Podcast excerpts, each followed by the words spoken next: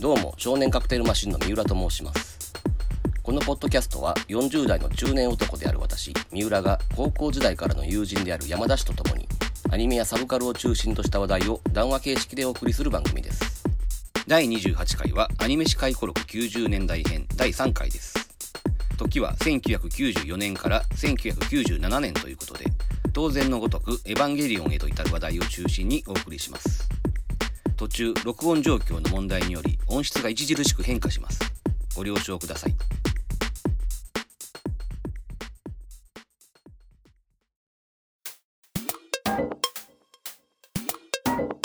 はい、94年以降。だからマクロスプラスの話をちょっとうん。まあだから俺もマクロスプラスに関しては内容云々よりもやっぱりこれも菅野陽子なのよねうん。その音楽がすごくショックやったっていうかうん。よう聞いたもんな当時サントラなうん。うん本編はそれほど見てないけどサントラはアホード聞いたっていうあ、本編も込みやけどな。本編もまあビデオが擦り切れるまで。うん一応見てはいたけどそこまで面白かった印象はないっていうかねいや、だから俺としてはそのメカがさ、まあな、うん描写はすごかったよなメカ描写とかはな梅田君だからあくまで板のサーカスでしょ？まあそうかうん。俺はだからデザインの段階からもうすごく衝撃やったからさ。デザインとそれからコックピットとかさ、うんああいう基地のさ、モニター画面とかのグラフィックインターフェースね。あのセンスがすげえなっていう。うんうんうんうん。当時すごい衝撃やったの覚えてる。うんまあお前ほど実感はないけどもやっぱり一段上のことをやってるなっていう印象は確かにあってうん。の割には話はえらい普通やなって思った印象やねんけどね。話はね、なんだろうね、あれ。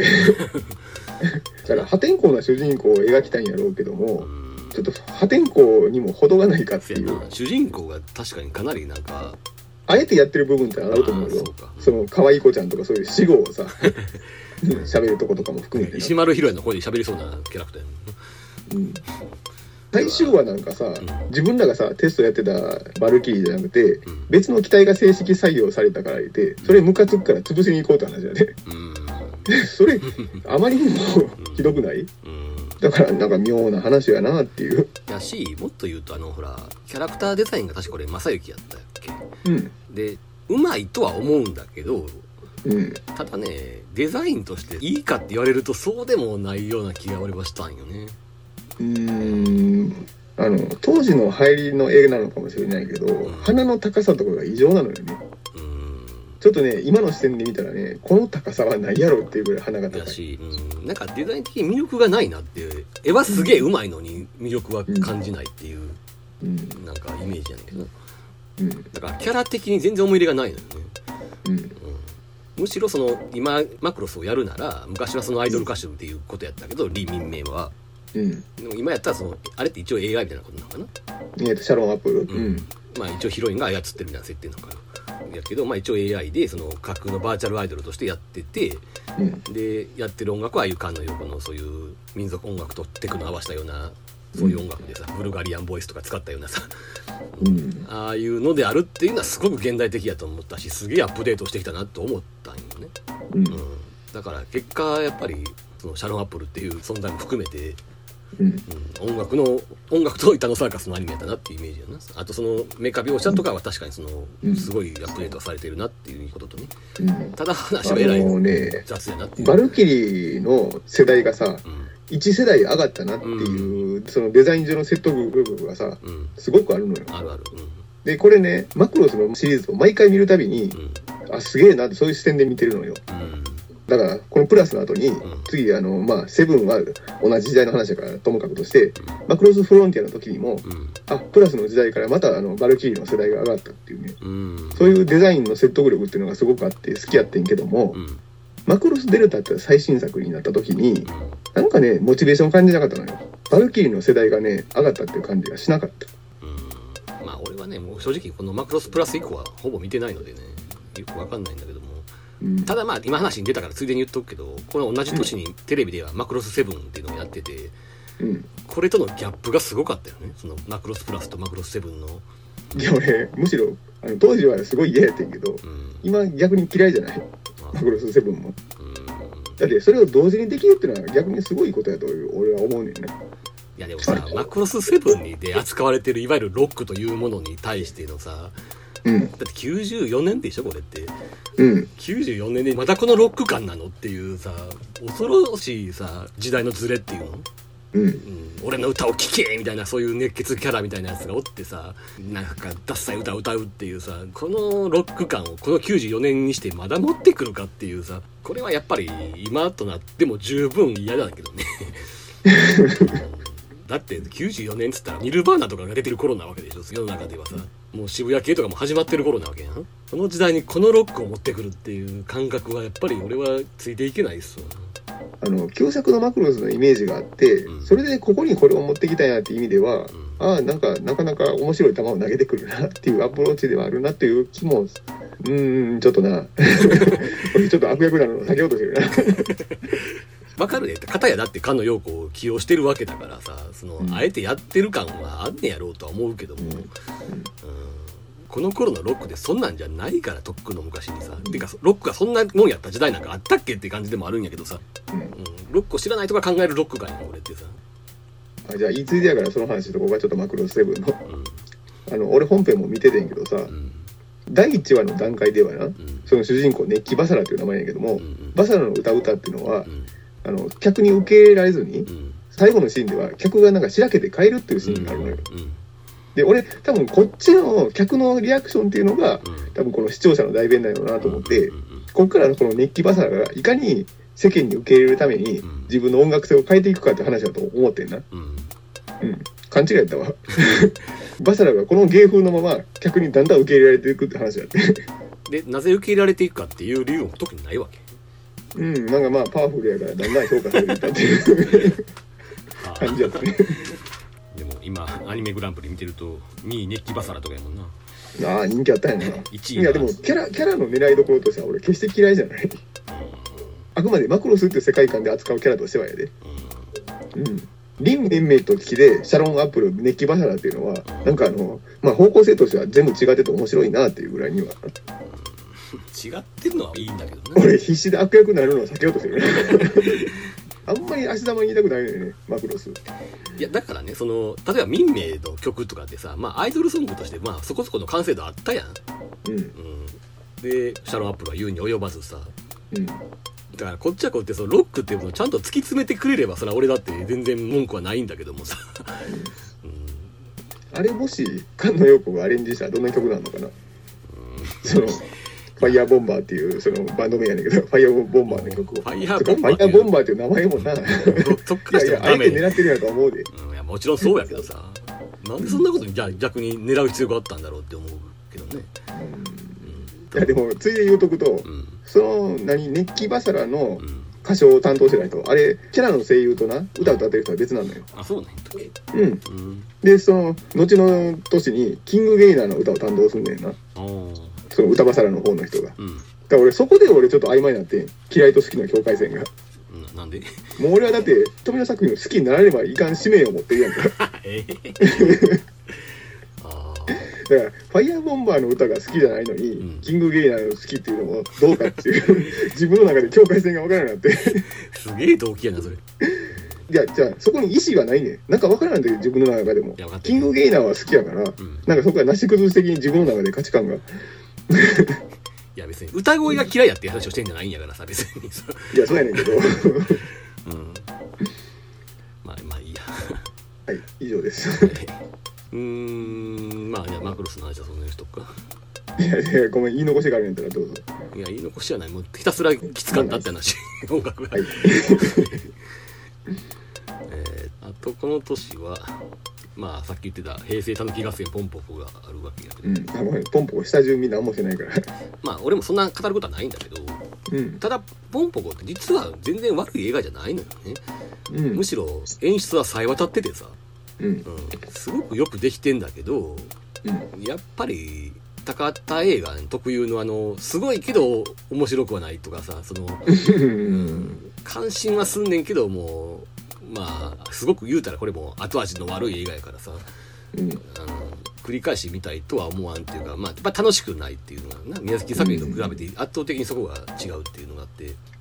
あとこれ当時お前もよう言ってたと思うんだけどラストで、急になそんなこと今まで全くなかったのにその、うん。話の中の重要登場人物の一人である林家小武平が声やってたタヌキがうん。画面からその客に向かって喋りかけてくるの最後の。なんかねえ皆さんみたいなこと言われたよねあのテレビや何かで言うでしょ開発が進んで狐やタヌキが姿を消したって。あれやめてもらえませんみたいなことをなんか語りかけてきて。うん。これなその言ってる内容が正しいかどうかとかじゃなくて急にそんなことを演出として始めたところになんかタガが外れた感がすごくあってさ。うん。すんごい奇妙ななんか見た後の感覚なのよな。うん何かが壊れた瞬間っていう感じがすごくしちゃってさ。あのー演出家がやることじゃないよなってそう。いうそうそうそう。不可解さっていうかさ、そう。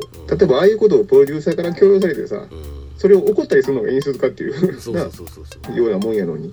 演出家がそれを仕掛けてくるっていうのは。うん。なんかな、なんかすっごい気持ち悪い終わり方やねん俺。そうそうそうそう。なんやろな。この方の高畑作品そういうことはあんまり感じないんだけども。ああそれもそれっきりってことだなそうなんか言いたいことが強すぎてもうそこは超えてはいけない一線を超えちゃったみたいなことなのかなうん。いや決してあれやね言ってる内容がおかしいわけじゃないんやけどな。いやそりゃそうだねむしろいいこと言ってはいるんだけども、うん。うん、なんかなんかちょっと怖いもん感じるっていうかね。作家が壊れた瞬間を見たみたいな感じの。大げさに言うとね。うん。だからすごくよくできた映画だとは思うんだけどその一点においてなやっぱりどうしてもこの映画が肯定できないっていう問題が出てきちゃったっていうね。うん。そういう不思議な一本ですねうん。あとまああれだね。高畑勲最後のまともなアニメ映画っていうことでもあるよね。あそうか。この後山田君か。うん。そこから普通にこういうなセル画っぽい疾患のものはもう作らなくなるから。うん。っていうことですね、でえっ、と G ガンダムの話はしとくべきなんじゃないなんかと一緒に喋るって言ったよな。V ガンダムか、うん。あ V ガンダム。V ガンダムの話はまあお通夜みたいなテンションで語るやろうからゆっくり僕はそっから いや V ガンダムさ、うん。それは今でこそなうん。いろいろ価値は見出してるよ、うん。うん、富野作品の中でもすごく大事な作品やと思うしあのちゃんと愛情もあんねんけどもリアルタイムで見た時のなんかがっかり感はすごかったのよ。ファーストガンダムから続く世界観でさなんかバイクの戦艦出てくるわさ、うん。あの竜みたいなさ変なモビルアーマー出てくるわ。うん。でなんか女性霊産主義みたいなのあるやんかテーマ的にもさなんかよくわからんその男下げ女上げみたいなさ変な理論が働いてるような。な。うん、ファーストガンダムの続編でこういうの見せられるのはきついしうん。でましてうん。重度のガンダムオタクの俺でこれやからうん。一般人のついてこれなさっていうのもすごいやろなという。う。ん。で実際作品のさ視聴率も振るわんかったからうん。翌年からすごくだから路線変更させられるわけやんか。うんそれが G ガンダムってこと？ねそうそうそう。うん。もうだから前の年の11月からうん。次のガンダムはだから格闘路線で行きますっていうのが雑誌の、うん。うん、第一報であって俺もうびっくりしたもん。まあそうやろうな。あの次のガンダムが発表されてうん。違和感感じることっていうのは往々にしてあるやんか。例えばうん。ターン A のデザイン初めて見た時とかな。うん。多分その日じゃなかったぐらいの衝撃やと思う。まあそりゃそうやろな。桁が違うようん。な転換具合の。そう。だから俺93年はうん気分的にはうん。もう富野義行っていう作家のお葬式をやったような気分でうん。で94年って年はうん「ガンダム」っていうタイトルのもうお葬式やろなっていうぐらいの気分やったのよ。うん。放送開始前は。ただうん。監督がなうん。今川康弘監督がやるって聞いた時に、うん。ひょっとしたらっていうなんか一末の希望みたいなものがあってんな。まあジャイアントロボも進行中やったしそうそう。そうそうだからあの人がだから本気でうん。こういうはちゃめちゃバトルみたいなのをやるんやとしたら、うん。まあ何かしら奇跡は起こるんじゃないかってなるほど。ただその奇跡が起こるやろなっていう可能性っていうのは23%ぐらいしかなかったからな。うんうん。本気で信じてたわけじゃなかったのよ。うん。でいざまあ本編始まりましたっていう。そうしたら意外とね手堅い作りなのよねうんうん。もっとなんかはちゃめちゃなさ、うん。なんか熱血みたいな話かと思いきや、うん。あのガンダムのその格闘大会のせいでうん。地球環境が荒廃してるみたいな話で。だから意外とヘビーなとこから始まるからさうん。まあ言うてもガンダムやしこんなもんかっていう感じでな。うん。手堅く作ってはいるけどもうん。なんやろね。果たしてこんなことをするんやとしたらなんか格闘アニメみたいな6000変更必要だったのかなみたいな気分で。うん。で2話以降はしばらくそんなに味方側のレギュラーキャラの紹介編やから、まあ、子供っぽいアニメみたいな話が34話続いて。で6話でまた何主人公がどういう境遇の人間なのかっていうまた背景が語られる話。うん。でこれも第1話の印象と一緒で手堅くはあるんだけどもうん。これのためにやっぱり 格闘アニメっていう道を選ぶ必要はあったんだろうかっていう。でそういう疑問符がついたままうん。うん11話ぐらいまでみたいな。うんで11話を見終えてうん。11話の最後にさうん。第12話の予告編ですごい映像が流れたのよ。おあの生身のキャラクターがうん。モビルスーツと戦ってんねやんかしかも何やったらもう勝つんやえ？っていう。まあ今川康也ってやりかねえうん。でこれ何？ってなって。だからまあすごいインパクトがあったのよ。うん。うんとりあえず結論は1週間待とうと。ん でまあいざ本編始まったらその出てくるわけですよ。主人公の師匠っていうキャラクターやねんけどね。うん。格闘技の。マスターアジアっていうキャラクターで。で声を当ててるのがうん。ジャイアントロボでうん。その衝撃のアルベルトっていうキャラクターをやってた秋元陽介っていう声優やねんな。うんこれだからもうガンダムで衝撃のアルベルトをやろうとしてるなっていう。いよいよ多分本気を出してきたところでうんうんん。で話の一番の盛り上がるところで超級覇王電影弾っていう必殺技を放ってたのよね。うん。うんでこのまたビジュアルショックがすごくてちょっとね本気で興奮したのよ。あこれがしたかったのが G ガンダムっていう。うん。でもうそれこそ今年はガンダムの葬式やぐらいの気分が一発で吹っ飛ぶっていう。うんこれはねなんかすごい奇跡のような体験やったのよ。これ結構ちょっとした事件でしょ。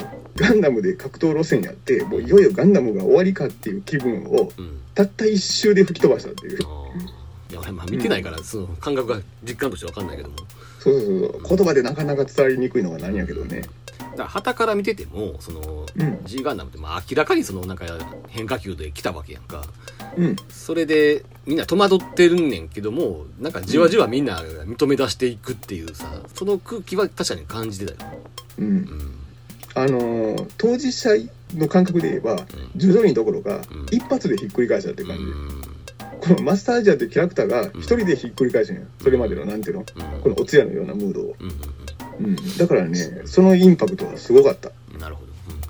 アニメってさうん。うん結構ね作り手が自分たちの作ろうとしてる作品はこうなんだって分かる瞬間ってあるみたいねんな。うん。それがこれやったんじゃないかと。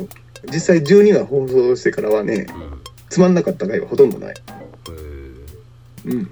こっからねもうずーっとね面白いっていう印象を保ったまま。うん。うん。でメカ的にも意外性があってうんこの人ってさ今川康弘ってさうん。あのサンライズメカモンの演出家として知られてるやんか？うロボット演出だから定評のある人やねんけどもんうん。主役メカの交代エピソードがあるん。だよ G ガンダムにも、こういうだからそういわゆるその熱血推しみたいな番組やからうん。まあ割と勇ましい交代するんかと思いきやうん。ものすごい静かなね演出で交代するのよね。主役メカっていうのが、うん。うん、だから前の主役メカがボロボロになってうん新しい方の主役メカがそこのな戦場に届くんやけどもうん。これを起動させるにはうん。なんていうの？今までの戦闘データを新しい方に移さなあかんと。うん。で移す方法がな手のひらと手のひらを合わせるっていうことでうん。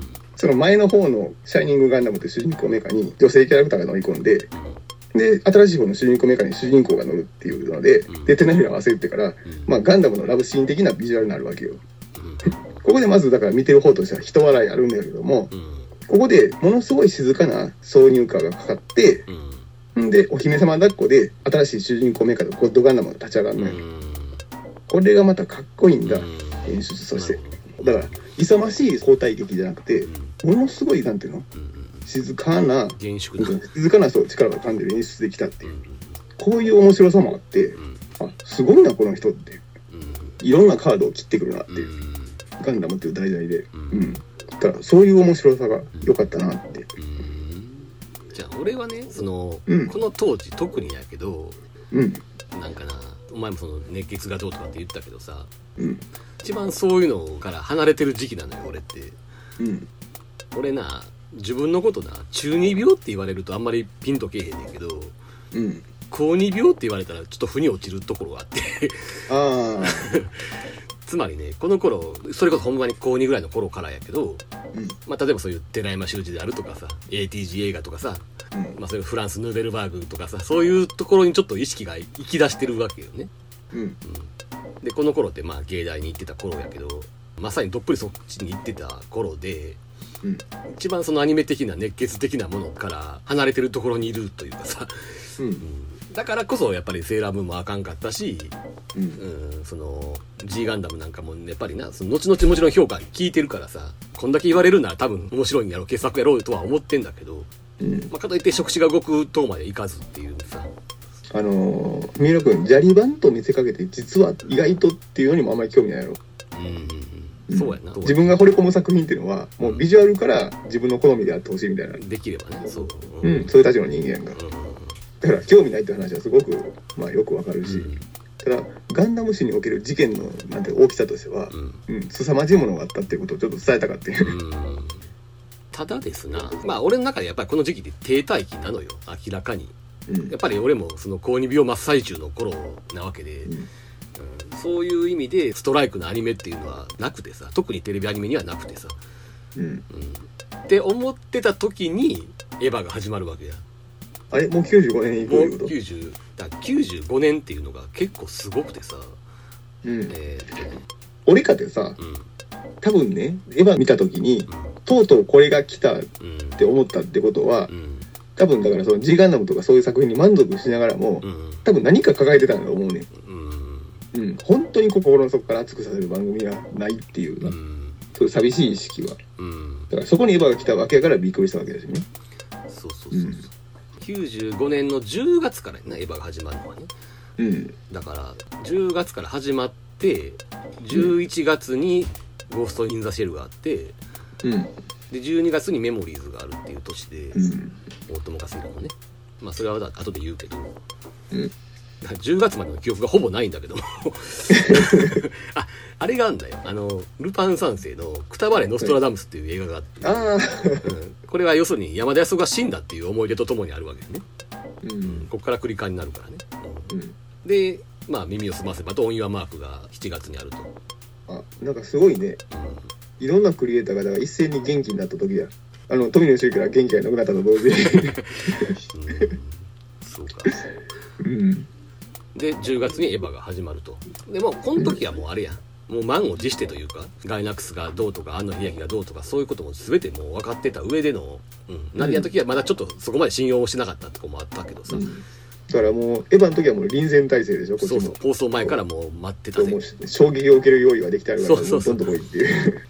だからなエヴァってなやっぱりなどう感想言っていいのか分からんぐらいいろんなことがあるけどさ。うん。一言で言ってなやっぱりこれまであったものの一線を全て超えてきたっていうのがうん俺の中にあるわ。アニメってここまででこんなもんでしょこれぐらいのもんでしょっていう線を全部超えてきたっていうのがあって。うん。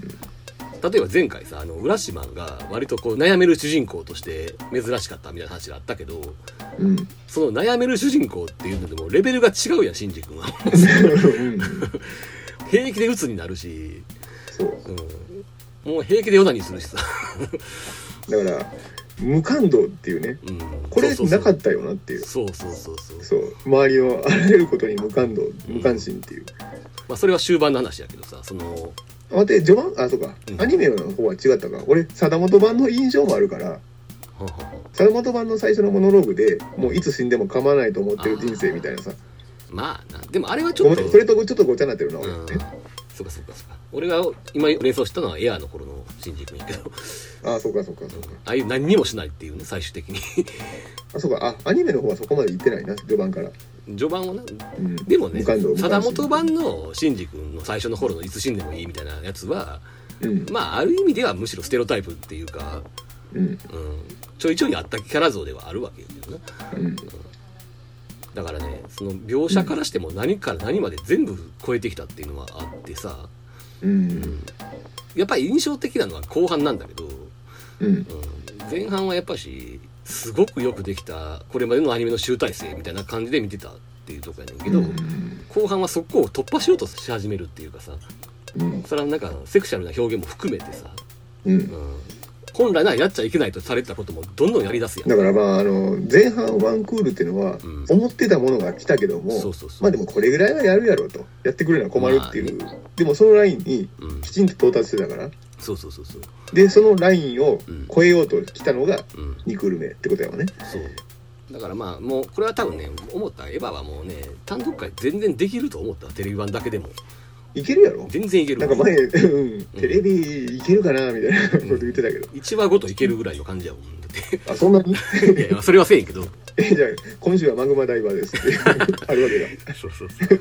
静止した闇の中ですとか。ゼーレ魂の座ですみたいな。えでそれいけるやろ？ゼーレ魂の座は。えいけんの？総集編。無理あそうしてへんか。あそれ難しいな。だからテレビ版だけでとりあえずいけるなっていうぐらいのもんではあるからもう今日はそこまで深く内容には言及しないけどもうん。ちょっと現象として話をしとくと前半部の集大成である19話っていうのがあるわけやんか。うん。うん。前半って言ってもまあもう3分の2ぐらいは来てるんやけど。で19話が放送された時のことをよく覚えてんだけどうん。あのねあれって水曜日やってんな。俺リアルタイムで見れなくて嘘なの？あれを？なんかで用事があったのよ。で木曜日ぐらいにその次の日な。うん。お前がまたうちに遊びに来ててさ。でなんかまた泊まるみたいな話になってて。うん。その日のだ要するに木曜日の夜ぐらいにまだ見てないからこれからビデオで見るわみたいな話になっててさ。お前はもうすでに見てるわけよね。うん。だから「えあれまだ見てないの?」みたいな感じになって。うん。すげかったねみたいな話になってさ。でまあ結果2人で夜中に見たわけで、うんうん、でいまだに覚えてるのがお前がその日にうちに泊まっていってうん。その次の日やその頃なあのデビッド・フィンチャーの「セブン」って映画があって、ああ。うん、あれが話題になってた頃で、うん。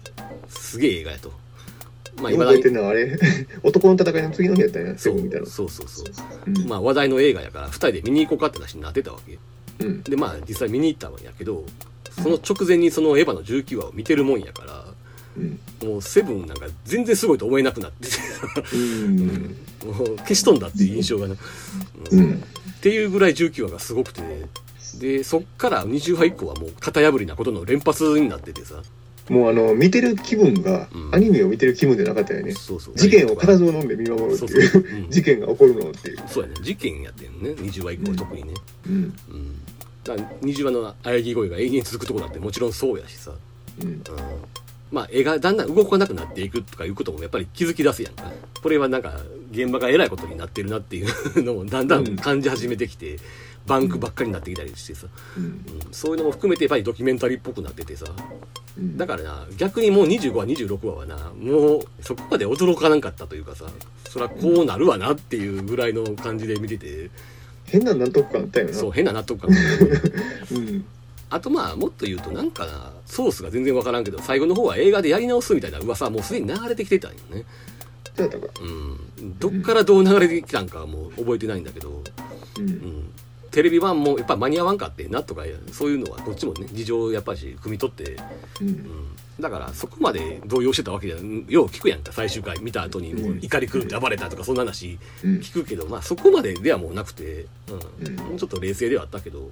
うん。まあそれでもやっぱり驚いたよ事件としてはねだからそこも含めてやっぱり一線を越えてきたっていうかさこれまでのアニメの常識を完全に突き破ってきたっていう感じはあってさ、うん。うん、しかもさっき言ったその高二病的なことを言ったけどうん。その寺山だったり ATG だったりさそのヌーベルバーグだったりっていう、そういうテイストも入ってきてたやんか今の後半にはね、うん。うん、そこもやっぱり自分の中で繋がっちゃったよね、うん。うん、つまり今までアニメとは何の関係もないと思ってたその趣味がうん。やっとその合流してくれたっていう気持ちもあったりとかして、うん。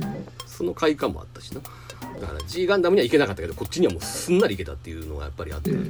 もう道筋は自分の中にあったからっていう、うん。うん、だから映画版に至るまで熱狂はずっと続いたしうん。今にして思えばあれやねんなそのテレビ版が終わったのが96年の3月なんだけどうん。その春エヴァって言われてるその25話の続きうん。25話の途中までしかないやつやけど、うん。うん、それの春エヴァまで1年近くかかってんだよねうん。うんこれが結構意外でな。なんかすごい濃密な時間やったから結構半年後ぐらいに見たようなイメージやってんけど。あそんなことないよ。なあ1それは俺、年うん、自分の中の体感でも1年っていう感覚があった。うん丸々1年経ってんだよな。うん。それは結構な今思い返して驚いたっていうか、うん。うん、ただ今俺自分のさこのリストアップした作品の年表を見ててふっと思ったのはうん。そのエヴァの最終回からうんもう劇場までもうエヴァが見たいエヴァが見たいって言いながらもう他のことには何の関心もない生きる屍のような人生かと思いきやうん。結構あの子供のおもちゃとか楽しんでるっていう。ああそうだね。うん。そこは別腹やねんなっていう。そうやな、人間。うん。そうやね俺もそれはリストアップしてて気がついた。この間に琴茶が入ってんだっていう。そう。で結構楽しんでたっていう。それはそれで。な。決してだから人はエヴァの上に生きるようにあらずっていう状況でうん。まあど真ん中には確かにエヴァがあったけどもね。うんそうやね。今思い返すと確かにエヴァのことしか考えてなかったぐらいの勢いやねんけど実はそうでもないんやなっていうそうでもないなっていう。だ順をって話すとその10月にエヴァが始まって、うん。さっきも言ったけど11月に「ゴースト・イン・ザ・シェル」があるわけだ。うん。まあまだこれはエヴァが始まったばっかりやからまだそこまでエヴァにどっぷりの時期ではないんやとは思うねんけどうん。で12月にメモリーズがあるっていうのでうんまあ割とこれまで追ってきた押井守と大友康弘っていう2人の新作がほぼ同時に来るっていうさ。うん。で「ゴースト・イン・ザ・シェル」に関してはねあれなの推し映画の完成形みたいなもんやとは思ってんだけどうん。俺の中でね「パトレイバー2」ほどの衝撃はなかったんよね。うん。正直言うと。もう完成度が高いがゆえにうん。なんかすごい行儀のいい映画になってるからうん。関心はすごくしたけど感動は少なかったっていうイメージがあってうん。あとまあインターネットっていう題材がまだ全然実感がなかったっていうのもあんねんな。うん。まだ全然そんな未知の世界やったからさ。うん。パト2で扱ってたその戦争とかはちょっと前に湾岸戦争とかがあったから、うん。うん。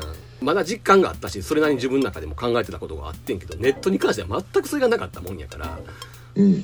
だから元子が最後になんかネットの世界行くとか言われてもピンとこないどころかさ何を言ってるかさっぱりわからへんみたいな状態になってて、うん。うん、でなんかパト2ほどの暴走もないやんか。割とこうまとまりすぎてるぐらいまとまってる映画やん。まとまりすぎてる。そうそうそうそう、うん。もう破綻させようなんでここから先も考えてない。いやもともとクライアントの要求には応えようという人ではあるらしいねんけどな。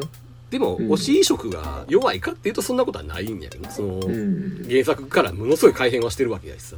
うん。だから原作の方がよっぽどなんか暴走してるやんかいろいろさ。うん。それをむしろすごく交通整理してすっきりさせてうん。ある意味では原作ファンが喜びそうな部分すらも削除して、うん。うん、すごく手堅い作りになってるっていうかさ。すごい映画ってはもちろん思ったけどパト2みたいに自分の中で熱くなったもんではないんよね。うん。で実は俺メモリーズの方がよっぽど熱くなっててうん。当時は、うん、これは本当にねあのハイセンス見本市っていうかね なんか、うん、すんごい自分好みの博物館みたいな感じのイメージうん。で、うん、まあこれもね菅野翼もまた入ってたり。で卓球が一の卓球がエンディングやってるっていうのもすごく大きくて。うん。ここでまた好きなものがつながっちゃったみたいな感じもあったりとかさ、ううん。ん、だからメモリーズって今となってはあんまり褒める人もおらんというか振り返る人すらあんまりおらん作品ではあるけども俺はすごく好きな映画で。うん。で同じオムニバスでもその、うん。割と最近やったショートピースとかあるやんか、うん。あっちには全然それがないのでやっぱりね。ないんか。うん。あ同じハイセンス見本市やと思うねんけどさあのあだないつでもショートビューズはすぐ語ったことなかったなってうん、やっぱりね全然温度感が自分の中で違う。うん。その推しようともっていう2人のね連続して作品が来たっていうのはでかいしうん。それを興奮しつつもその背景にエヴァがあったっていうすげえ時代やなっていうのはあるうん。こうなってほしい未来が来たみたいな。まあねそう、うん。本当に来ちゃったって感じだよね。うん、あれってなんか水曜の6時半やったやろ？って。うん。俺まあ自分はさビデオもちろん毎週撮ってるわけだからうん。あれなんだけどその用事とかがあって水曜日の6時半に外におることあるわけやんか。街中とかにさ、うん。その時に街歩いてるやつ自分もその一人のくせにやで。うん。街歩いてるやつら見てこいつらエヴァ見てんねや。ほちゃうかと思ってた。まあ俺はビデオ撮ってるけどさみたいな雑魚2秒や。それやろ。もうその、うん。水曜日の6時半を中心に世界が回ってたよ。ねだからね。この時間に外おるやつを軽蔑してたっていうさ。もう重症やったよだから、うん。うん。ついに来たとやっぱ思ったもんねやっぱり。それこそやっぱりガンダム以来やったんじゃないかなこういう時片一方はツッコミ役でなあかんとこやねんけどね。でも俺も似たような気分やったからそうですねとしか言いようがない。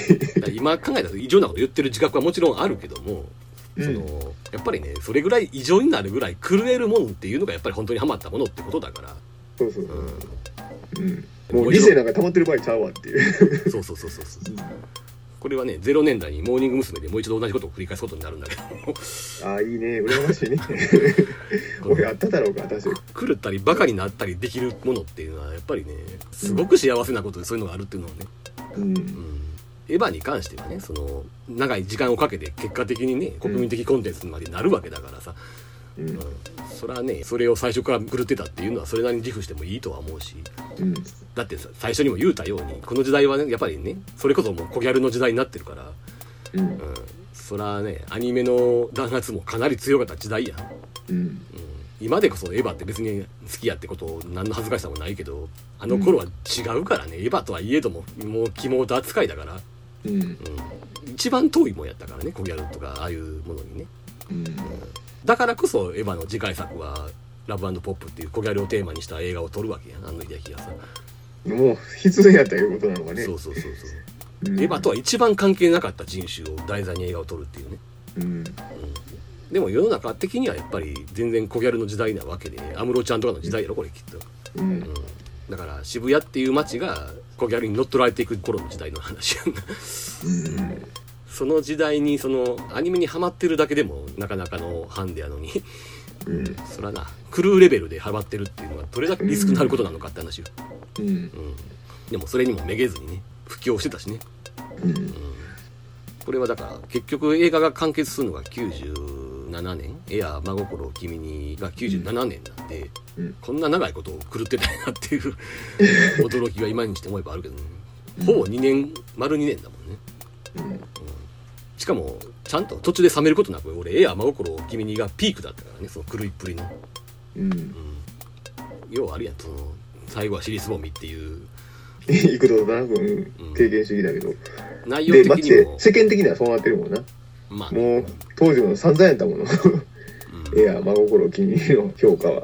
うん。でも良くも悪くもやっぱり伝説の映画としては残ってるからねやっぱり、うん。うん。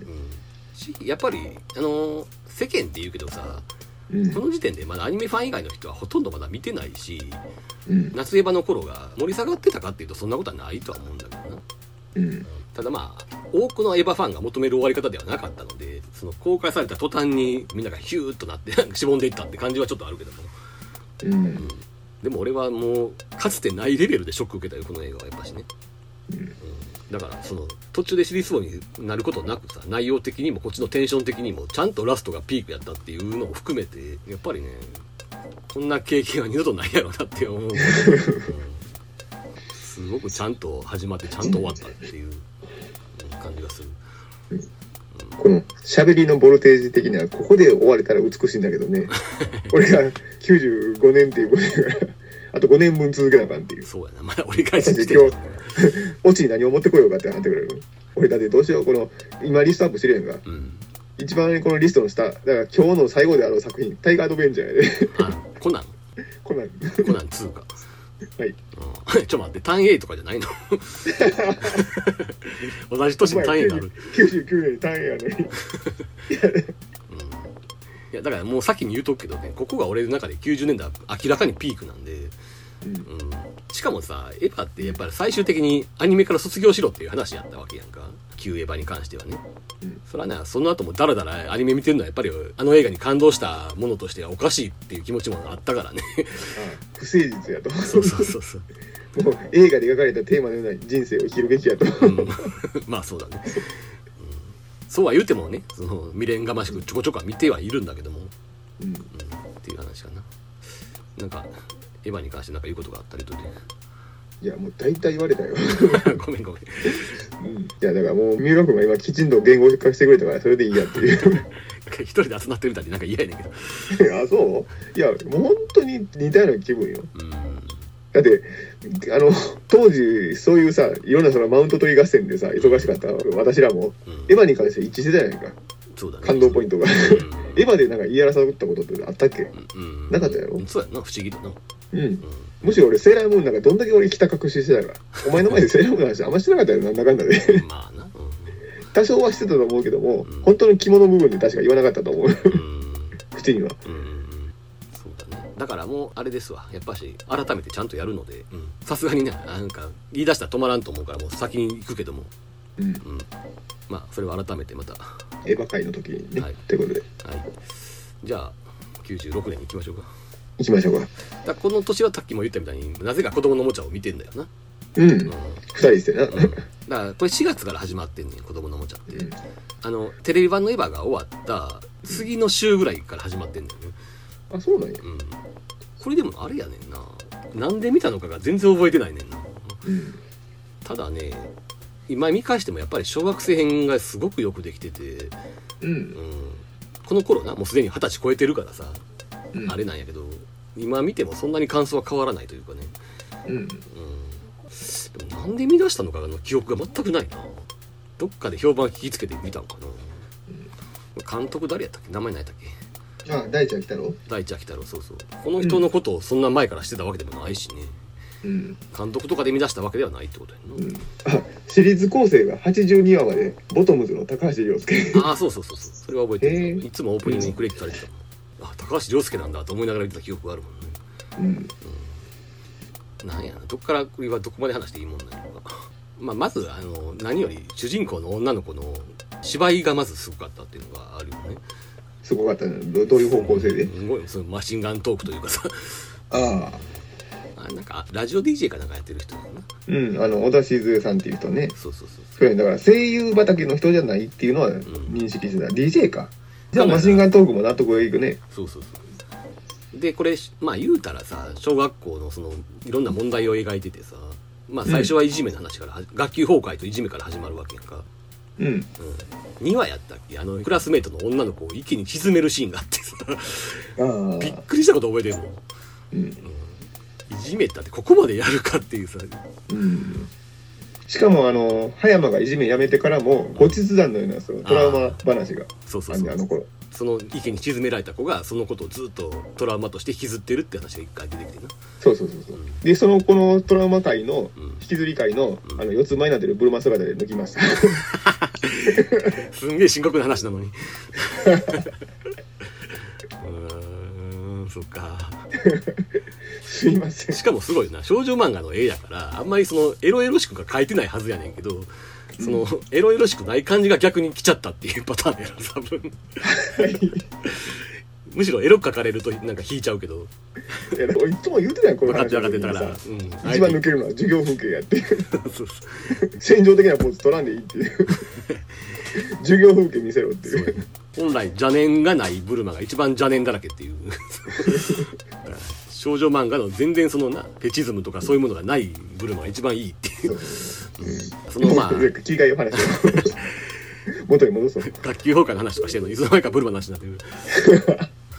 でそれをまあさなちゃんが一応解決していくわけやけどな。そのだからそういう重たいテーマなのに対して演出自体はすんげえドタバタな感じでさ。しかも結構卑怯な手を使って解決していくっていう。うん。なんかその展開もすごい良かったしなあの塗るたい着地じゃなくてさそうそうそうちゃんとあの真剣に書いてたっていう。うん。真剣やけど手法はドタバタやっていうさなんかこのバランスがすごい新しくて、うん。うん。で時々重たいもんが入ってくるっていうな。うん。えっ、とこのちゃんに関してだからまだちょっと言うことある？うんていうか結構たけちゃんの話までもったいぶるよなって。いうたけちゃんの話がメインになると思ってたからさ。あそうなんや、うん。いや俺たけちゃんの話はもちろん大好きだけどでもどっちが重要かって言われると俺は小学生編の前半部分の方があれなんだよね。あそうなんや。重要なんだよね。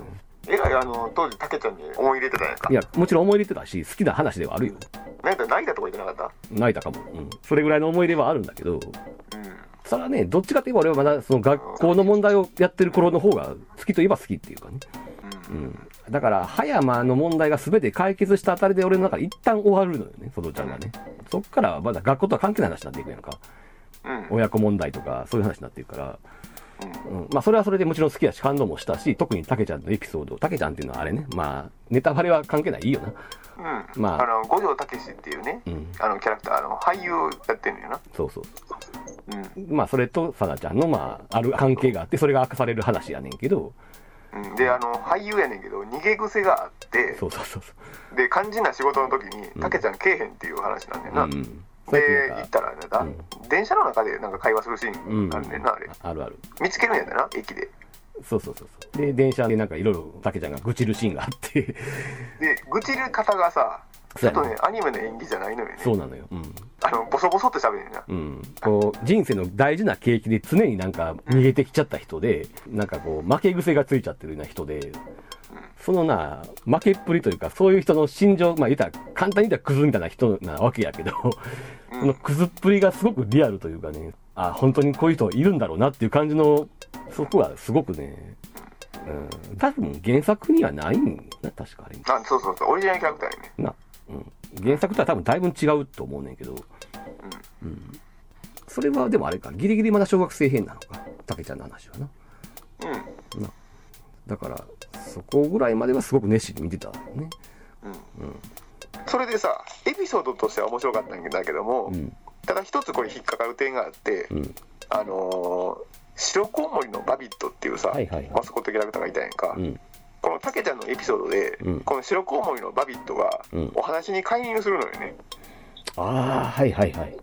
うん。あのー当時さ、そのタケちゃんのことを嗅ぎ回ってた、タケちゃんじゃ、サナちゃんのことか、うん。家族問題を嗅ぎ回ってたな、そのマスコミのさ、うん。記者がな、うん。あのーバビットに、んその病院行って、五条武史のカルテ持ってこいって命令するんだよあったあった。盗んでくねんな。そうそうそうそう、うんこれはね、絶対に許せないと思った、当時。そうやな。一線を越えたと思ったよな。うん、かなりね、怒りのね、頂点出したような記憶があって、だからね、コトチャっていう作品は好きやねんけども、んその一方で、大地秋太郎っていう演出家のことは、いまだにちょっと信用ならないっていう その一点で。うん。印象がちょっとやだ、これは絶対やったらあかんよ、まあ確かにそれはそうなんだけどさ。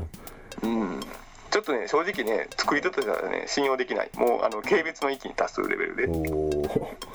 うん、まあだから、さっきからその原作とだいぶ違うって言ったように、そのさっきから言ってるそのマシンガントークであるとか、うん、そういうので全部多分アニメが始めたことやと思うねんな。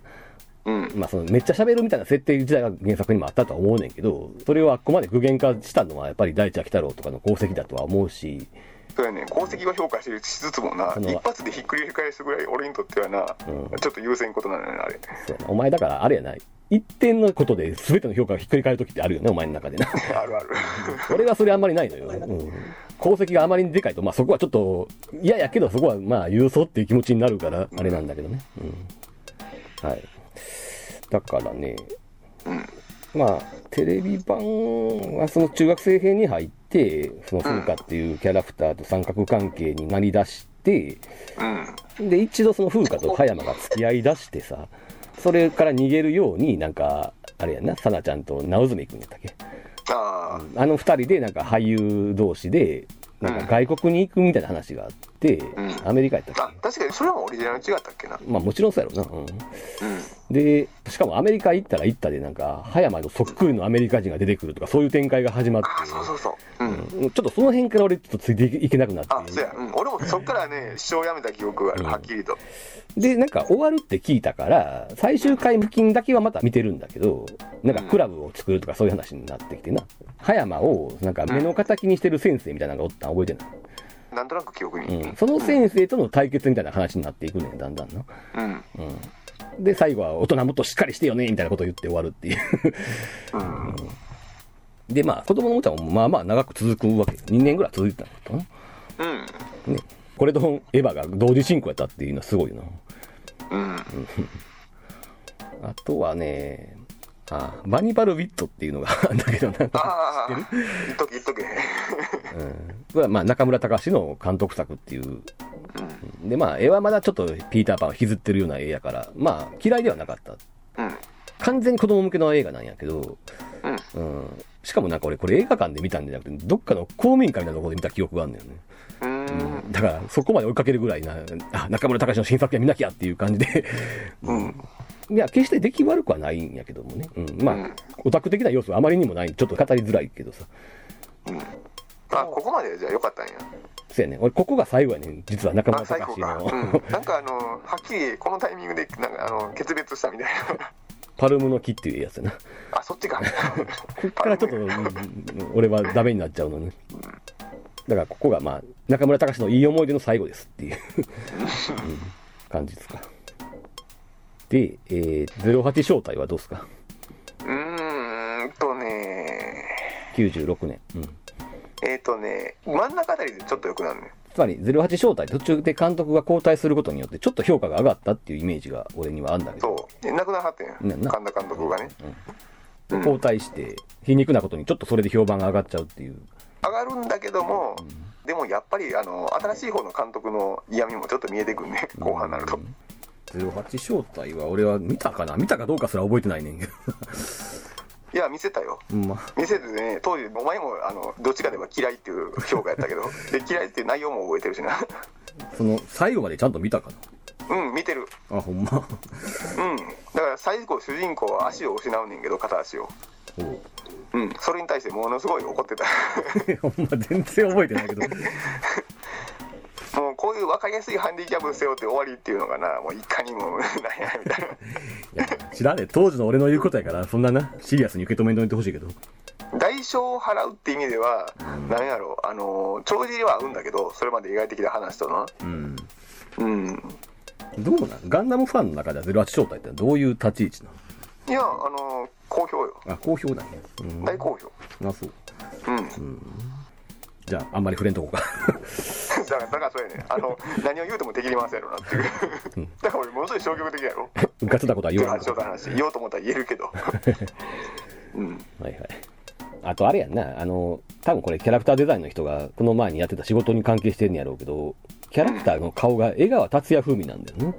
そうそうそう、うん、それもあんまり好きじゃなかったよな。なんかガンダムと相性が悪い気がしてるな。あのねだからまず08正体のコンセプトに土の匂いがするガンダムっていうのがあんねんな。うん。じゃあ陸戦を主に描いた。うん。でその土の匂いをするっていうコンセプトと、うん。江川達也調のキャラクターってもう合わないんやな、うん。そうだね。うん、完全に水と油っていう感じがする、あの、江川達也自体がさ、根本から嫌いなわけでは別にないんだけど、うん。その、これって多分ビバップもそうやろ？うんうん。同じ人やったっけ？そうよだからあの川本俊弘っていうアニメーターの人かな、うん。の手癖になっちゃうねんあのなんでかっていうとあのゴールデンボーイさすらいのお勉強やろうっていうさはいはい。OVA があって北久保宏それのあのキャラでやんねんなその手癖がね残ったまま08正体をやりわかるわかる。ビバップやりなんうで、ん、そうなのよ。だからね、俺も、ビバップに関してもそうやねんけど、江川達也的なあの、タッチが、結局最後まであまり好きになれなかったっていうのはあるな。うんうん。だからもともとあの川本さんの絵柄って0083の絵柄やからねはいはいはい。江川達也テイストが入る前は、うん、うん、うん。まあな。結構ねその安彦洋和エミュレートが上手い人でうん。あそうそうそうセガサターンの,、うん。あのガンダムのムービーシーン、うん。作画監督やってああ、そうなんや。うんうんなかなかいいでしょうん。まあね。うん。うん、なかなか安彦たちのいいところ、うん、うん、0080とキャラデザもやってるってこと？83、あ、83の。うん。うん、83のキャラクターデザインは俺は正直あんま好きではないよ。あのー好きか嫌いか、あのまあ、俺の話をするよ、うん。好きか嫌いかは別として、うん。割とね、安彦義和のキャラクターの横に並んでも、うん。違和感がないテイストやから、うん。嫌いじゃないの、俺。うーん。まあな。難しそうかな。魅力だけで言えばやで。俺、うん0080、83よりも、うん、ビバップの方があると思ってるから、そうなると、江川達也テイストも無駄じゃなかったとも言えちゃうしな。うん、だからまあ、そこまでな、水と油っていうほど乖離してはないと思うねん、うん。ビバップに関しては。うん。まあ。うん、だから、あの、江川達也のさ、キャラデザインって、よく言えば都会的やんか。うんうんその都会的っていうのが、そのゲリラとかがさ出てくるああいう土の匂いとは全く合わないっていう話ね、うん。まあ、そうか。そうやな。うん。はいはい。まあ、08正体はそれぐらいにしとく。うん、あの傷が浅いうちにちょっと そうね。撤退しよう。人の撤退しないと魔法使いたいは、なんか言うことある？あるんやけども、なんかねあんまり批判批判っていうのを続けたくないなっていう いや、なんかむしろ当時好きやったんちゃうんってイメージだったけど。だから絵柄はね、うんあのキャラデザインがさあのさっきセーラームーンの時に名前出した伊藤育子やから、うん。最高なのよ、うん。うん。うん、ものすごいキュートな絵柄で大好き、うん今でもうん。ところがね、うん。ギャグのセンスが壊滅的にないねあうんあ。なんか巨乳ネタみたいなのがやたら多いやつやったっけ？巨乳ネタがまた寒い寒い、で、また男の子がな、それ見て話し出すみたいな、そういう展開やんな。とリアクションも古いしな でもう病的にウブなのよはいはいはい。そういうとこにもついていけないしなうん。うんそんなわけないやろっていうそうなんや。意外と評価低かったんやな、これ。もうだから絵柄だけ追ってたああ、絵は好きやったと。俺も見たとは思うんだけど、話覚えてないな。見たっていうのは俺が貸した通り多分そうちゃう。自分で借りるとは思えないからね。そうでしかもあの貸したビデオテープのタイトルのところにあの「マジカルホップステップ」っていうサブタイトルつけて爆笑されたんや同時 にお前にあったなでもあれ正式なサブタイやねってるよそらんなんかまるで俺が考えたみたいな。もしお前が考えたとしたらちょっとほんまに病院行けっていうレベルになっちゃうから。そりゃそうやろうけど。でもこのアニメが特別そのギャグのレベルが低かったとかいうわけじゃなくてまあ基本的にこんなもんやったんじゃないの？当時は。この頃ね全部が低かった。やろう？ん。さっきも言うたけど、うん。アニメのギャグで笑うことがまずないっていう時代だから、ないないない。考えたこともないっていうかもうそこはもう完全に諦めてたよなうん。うん。そういうのを楽しむジャンルじゃないっていう認識やったからな。今何年やった？これ。96年か。だから飛んだけど、うん。95年にスレイヤーズがあるわけですよ、ああはいはいはい。うん、でまずちょっとスレイヤーズの話をする前に、うん。まずお断りしとくけど、原作版とねアニメ版のスレイヤーズとでは、うん。ちょっとね雰囲気がちゃうみたいなのよね。うん。昔あのちょっと友人からスレイヤーズの小説版の一巻を押し付けられて読んだことあんねんけども、うん。そこまでねギャグ推しじゃないねんあそうなんうん原作小説って、ううん。んまあ軽妙でスラスラ読める。読むファンタジーコミックみたいな感じで。うん。まあこれはこれでいいんじゃないと。うん俺は引っかかりはないけどな。うん。まあ好きな人もいるやろなぐらいの感覚で、うんだから悪印象はないね。んうん。原作に対してはまず。うん。ところがアニメ版よ。うん。いやだから当時覚えてんのは俺とお前でそのスリッパで殴るシーンでボロクソ言ってたやん。今時これすんの？言うて。ああそうやんな、うん。トンネルズの時代やもんねそれって。いつの話？でやねんけどトンネルズももうそのスリッパで芝くっていうのをやめ始めた頃やねそうそうそう。多分90年91年ぐらいのノリやんなそれうん。それを今すんのっていう。この遅れっぷりなうん。現実のお笑いシーンに比べて。うん。だからテレビではもうバラエティとかでもうごっつええ感じとかやってる頃なわけやんねとっそうそうそうそう。その時点でまだそれやってるかっていう感じやんな。そうごっつええ感じとかでさダウンタウンがあんなキレッキレのなコントをやってた一方でアニメではまだこんな。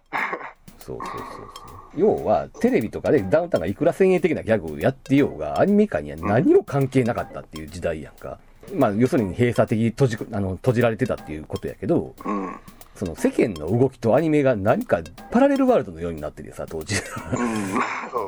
そう俺別にいいと思うのよ。例えばアニメでさその今旬のタレントとかをいじったりとかしてもさ。うん。本当の名前出してな。うんそれこそあのほら工藤官九郎のドラマとかで本物の役名の人が出たりするやんか。ああああいうことを別にアニメでやってもいいとも思ってて。さうん。そういうことは絶対ありえへん世界やったもんな。もう世間とは関係ない世界での出来事っていうかさ。これはなおそ松さんとかなってくるとちょっと変わってくんねんけどさ。うん。だからこの頃のそのまあスレイヤーズばっかしやり玉にあげるのはどうかとは思うけどそこはもう完全にばっくり分かれててさ現実とアニメの世界っていうのがさ。はいいやだからさエヴァとかですらさテレビ版のまだその前半の頃とかはさ時々ギャグっぽいシーンがあるやんか。うん。もうあれとかでも全然面白くないもんね悪いけど。ね。エヴァですらそうなんだもん。えうん。だからこの閉じてるこの閉鎖的な空気っていうのは、うん。この95年のスレイヤーズがまだ序の口みたいなもんであこの後どんどん悪くなっていくね。うーんうん2000年までに。その話はまた後々出てきます、うん、ギャルゲー文化がそうやねんけどね。じゃあいいっすか？次行って。でまあ97年はさっきから言ってるようにもう春エヴァと夏エヴァの年なんで、うん。うん、これに終始してんだけどうん。ただまあ一応ウテナがこの年ではあるんねだからそうやね。もうエヴァ一色と思いきややっぱりこの年もウテナを見てるっていう。いやまあエヴァ一色ではあるんだよ。その少女革命ウテナっていうのがまああったわけだけどもちろん好きではあったけどそれはやっぱりなメインはあくまでもエヴァやったからさ。うん。うん。でもまあびっくりはしたよねウテナはね。まず1話目でその天井桟敷の歌が使われるっていうさ、うん、この驚きはある意味エヴァ並みやったっていうか。うん。でまたここで寺山が繋がっちゃったっていうあの、うんこともあったりとかしてさ。しかも絵は宝塚風味なわけやんか。うん。宝塚を寺山的手法でやってるっていうさ。うん。しかも描かれていくことは王子様論っていうさ。セーラームーン。セーラームーンの落とし間をつける話っていうかさ。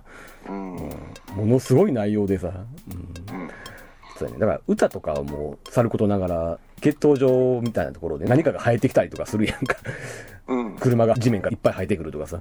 そうそうそうそう。あのキャラクターのなんかイメージのなガジェットとかが。あれがすごく寺山っぽいねんけども、うん。うん、でも絵柄は宝塚っていう なんかもうようわからん世界でさある意味寺山が一番遠いさ。しかもあの、オープニングの曲とかは全然それっぽくなくてな。なんか、どっちに行きたいんやっていうさ。うん。でもまあ、興味深く見てたよ、これは。まあ、あまりにも癖が強いんで、ちょっとな、あれなんだけども、どこまで一般性が勝ちいたのかちょっと難しいところではあるけども、でも時々おるよね、今でもな。腕長好きやっていう人な。あの人のやった名前、えーっと、ほら、霧島部活やめるっていうのは、あの、ナンバーワンのやった女の子。えー、スクールカーストのナンバーワンの子そうそうそうそう。あの、ほら、あれ、青い炎のトンコさん役やった子や。ああえーと山本なんとか山本美月やったっけうんあの子とか、すげえウテナファンを公言してるよね。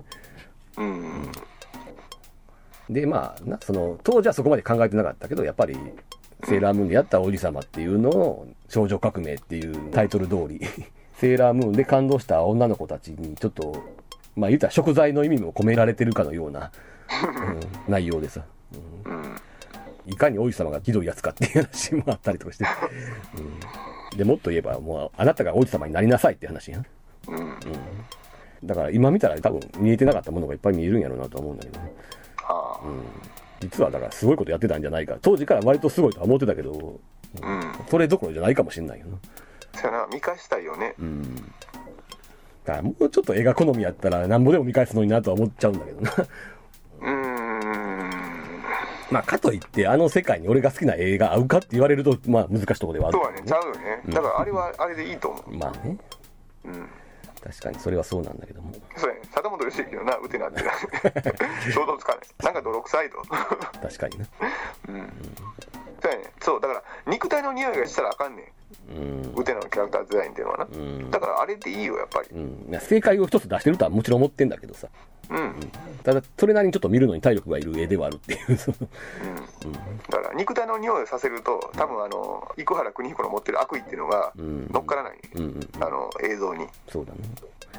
で、あれやな、このウテナが終わった後、いくら国彦はしばらくなんか、何してんのかわからない状態になるよね。うん。あれちゃう？マールピングドラムぐらいまでは何もしてないと言っていい？あの長野守と組んでセルブリットっていう企画をやってる。それ知らん？あ、ごめん。ごめんロボットものあ、そうなんや。あの 小説っていう媒体でね確か単行本が出てるああ、アニメにはなってないのか。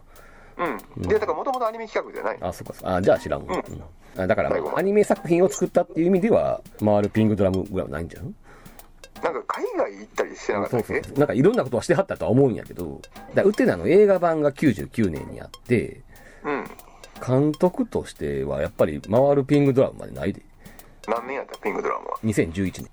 わあすっごい開くなだからその間な、コンテだけで参加してるとか、そういうのはちょこちょこあるんやけど、うん。あの、続さよなら絶望先生とかに参加したりはしてるけど、えー、うんうん。のだめカンタービレのオープニングとか、ああのねこれは良かった。うん、のだめのオープニングいいよ。うん。うん。でもまあ、そういうお手伝い仕事みたいなことはやってるけれども、うん。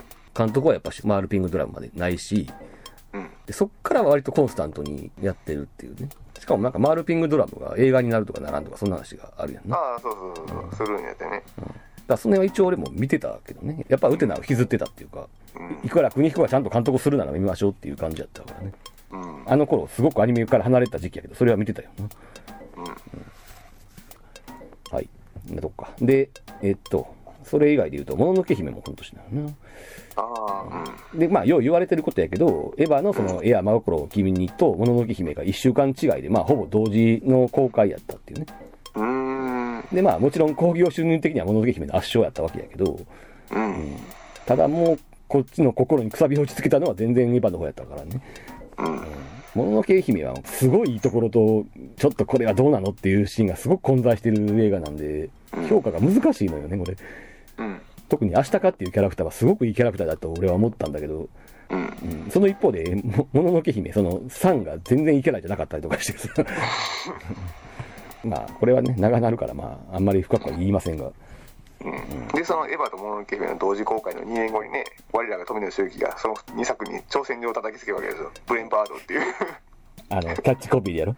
もののけ姫のキャッチコピーが、生きろやった。生きろうんで、エア真心を君のキャッチコピーが、だからみんな死んでしまえばいいのにっていうそう。で、ブレインパワードが、っ頼まれなくったって生きてやるていう、まあ、明らかにアンサーっていうか、なてかもののけ姫の方しか見てないよまあ、なもちろんそうだよね。エヴァの方は見てないよね。2作品に対するアンサーのつもりらしいねんけど。でもな、まあ、その強引この3つを絡めたとしてさ、はい。明らかに一番先言ってんのは、だからみんな死んでしまえばいいのにやんな。悪いけど。うん。結局だって後の2つは生きるっていう、そのまっとうなことしか言ってないんだもん。うん。あの時代にかっちり噛み合ってたのはエヴァよな。もうや、そうやし、びっくりしたもん。あの、キャッチコピー見たとき。だからみんな死んでしまえばいいのにが、キャッチコピーやねんで。それがドーンと出てて、うん。未だに覚えてるけど、その、新聞広告とかでさ、うん。この最後のエヴァンゲリオンの映画に関してはさ、ビジュアルが一切なくて、うん。もう真っ白い画面にタイトルが書いてあるだけで、うんタイトルと、で、その、だからみんな死んでしまえばいいのにっていうキャッチコピーだけがドーンと出てるっていう、それだけの広え、告。あの、LCL の海にさ、浮いてるキャラクターのあれじゃないのか？それはポスターやけど、うーん。あの、新聞広告とかに関しては、うんそれだけなの。あとテレビ CM とかな。すごっ。すごいで、だから、うん。しかも今ほどエヴァがな、認識されてるわけじゃないのにさ、あれはすごいと思ったよ、当時。うん。あの、な、絵や真心君の予告編に至ってはもう完全に実写やもんね。これは有名なやつやけどさ。あの、女性キャラクターの3人の声優が芝居してるっていう。まあ結局映画にはほぼ使われなかった。あの、そうよね。ああいうシーンがあるのかと思いきや。いや、実際使う予定やってね。予定やったけど、まあ、いろいろうまくいかなかったんで、やらなかったっていう。まあ、それを、しかも俺やらなかった正解やと思った。うん。あの、後々それな、なんかの特典で見たけど、やっぱこれはやらなくてよかったと思った。うん。予告編の方は、その、1ミリもアニメであるっていうシーンがないから、一番最後に、取ってつけたような綾波の絵が出てきて、この作品はアニメーションですっていう注意書きがあるっていう。それは富野周期もあの酒飲んで綾波レイで千鶴国やったら異常者やって言うわけよいや、でも、まあ、いいか悪いかは別としても、やっぱり明らかに一番とんがってたのは、ずば抜けててエヴァンゲリオンやったよね。うんこの過激っぷりはやっぱりね、惹かれたよ。あとね、さっきのその高二病の話にまた繋がっちゃうけど、うん俺はね、一時期ね、70年代のその過激さっていうのにちょっと憧れてた時期があるんよね。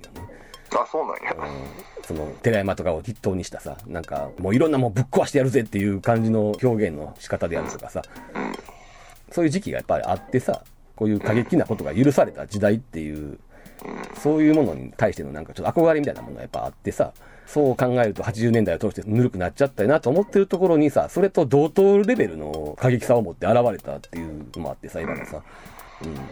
それはやっぱりね、事件やったし、やっと俺たちの時代にもそういうものが来たっていうのがあったし、しかもそれが昔から知ってる人がやってるっていう考えもあるもんな。うんあのまあ俺もだからその高二病的な部分があってさうん。綺麗事みたいなのが一切心に響かない時期やったよね俺この頃はいはいはいはい。結構割とあの現実でもさ、うん。ちょっとあの本気であの死にたくなってて、あの自殺考えてた時期っていうのもあってさ、うん、綺麗事的なものが一切心に響かんかったって頃やから、うん。だからそこにちょうどね、うん。エヴァがハマっちゃったのよね。そうやな。うん。わかるわかる。だからさっきのキャッチコピーの話で言うとさ、多分、もののけ姫の作ってるサイトをさ、誰が考えたかは知らんけど、うん。いろいろ考えて考えた末の結論が生きろやったとしてさ、うんそれはな、もののけ姫のスタッフからしたら、もう限界まで考えた結果なんかもしれへんけど、やっぱりね、だからみんな死んでしまえばいいのにっていうのはもうはるかにそれの先を言ってたからさ、そのもののけ姫のキャッチコピーがやっぱ綺麗事に見えたっていう、糸井重里はもうその頃絡んでないうん、のかな、そこは分からへんねんな、俺。どのあたりまで絡んでたのかがよく分かんないんだよね。ポンポコまでは覚えてる。あのタヌキだって頑張っているんだよっていう。マジか。あ。れ糸井重里だよね あ、そうなんや。うんこれでも調べたらすぐ出るんじゃないの？うん、そうやな。どう調べたらいい？もののけ姫のキャッチコピーか。うん。あ、ごめん。糸井重里さんが書いたものですよって。生きろ、んあそうだね。あもう潮時って感じやな 違うの違うのだから、さっきの、その、ポンポコのキャッチコピーあるやんか。うんあれに比べたら、生きろって、まあ、尖ってはいるわけよ、一応。うん一応ね。普通の映画で考えたら、この生きろっていうキャッチコピーはそれなりに有効やったはずやね。うん。当時としてもね。うん。やるな、さすが伊藤石里やなって思わせるレベルやったかもしれないんだけど、比較対象となるエヴァが先に行き過ぎてたっていうこともあるとは思うからね。うん。単純に伊藤石里を責めることはできないっていうか、まあさっきのポンポコに関してはちょっと責められてもいいと思うけど、うんで、まあ、それが病んでると言われればな、富野周期みたいに言われれば、まあ、それまでではあるけども、まあでも、言ってみれば、時代的に病んでたっていうことでもあるわけだから、うん。そんな病んでる時代に生きろとか言ってるのは、なんかもう、あれやんか。うん。大層なゴミ分ですねっていう感じやんか。高みの見物感っていうかな。うん時代はそんな綺麗事で済まなくなってますよっていうことではあるわけだからね。だからやっぱり物の系って当時の宮崎駿にしてはかなり突っ込んだ話やったと思うねんけどさ。うん。あの、その一個前がベランダの豚だからね。うんただまあ、こっちはもうエヴァを見ちゃってるんでねっていう話になってな。うんはい。まあちょっと、キリがないんで、まあエヴァの話は本当に切り上げるけどね。はい。じゃあ97年は他なんかありますか？えー、もう、ガウガイがいいや。多分ね、エヴァを通過しなければね、俺ね、エラハマりしてたんじゃないかなとあ、ガウガイがあって。うーん。ガオガイガーはこの年なの？うん。そら、あんた、エヴァやってる横でこれは陽民は。ところがね、これだから、それまでのだから勇者シリーズのスーパーロボット的なテイストに、うん。これ高橋洋介が確か監修で入ってんねんね。うん。で、リアルロボットのテイストを混ぜてるってとこが、ん。まあロボットの見せ方としては新鮮な部分があったのさ。うん。だから合体はできるけど、うん。分離は基地へ帰ってクレーンでやらんとできひんとか、ん。そういう運用面でのさ、ん。リアリティみたいなのをね与えるような感じが、だから多分ロボットものとしてねあのエラハマりやったような気がするけどもやっぱりエヴァに夢中になってる頃には、ちょっと心に、ね、響かんものがあったなと。そらさ、基地に帰らな分離できないっていうのと、うん 敵を食べるロボットって考えたらさ、比べるとちょっとなって話やんな。まあね敵を捕食するロボットっていうか、そのインパクトに比べれば、それはどうしても霞むわなっていう。しかもそれまでガンダムっぽい存在だと思ってたロボが急に四つん這いで、四つん這いで走り出すっていう。うんそら、あのインパクトには勝てないよ。すごかったなあの衝撃 あの脳の処理速度が追いつかん感じがあったよねほんまにほんまに。そあうのシーン見た時そうやね。しかもあれ以降さ、そのアクション的にはそこがピークやったかもしれんけど、それと同等のインパクトが毎回あるっていうのがしばらく続くわけでさ。うん、まあ、ピークはやっぱ映画版やねんけどさ。そらな、そんな濃厚な1年間を過ごした後だからね。うん残念ながら大抵の作品が霞むよ。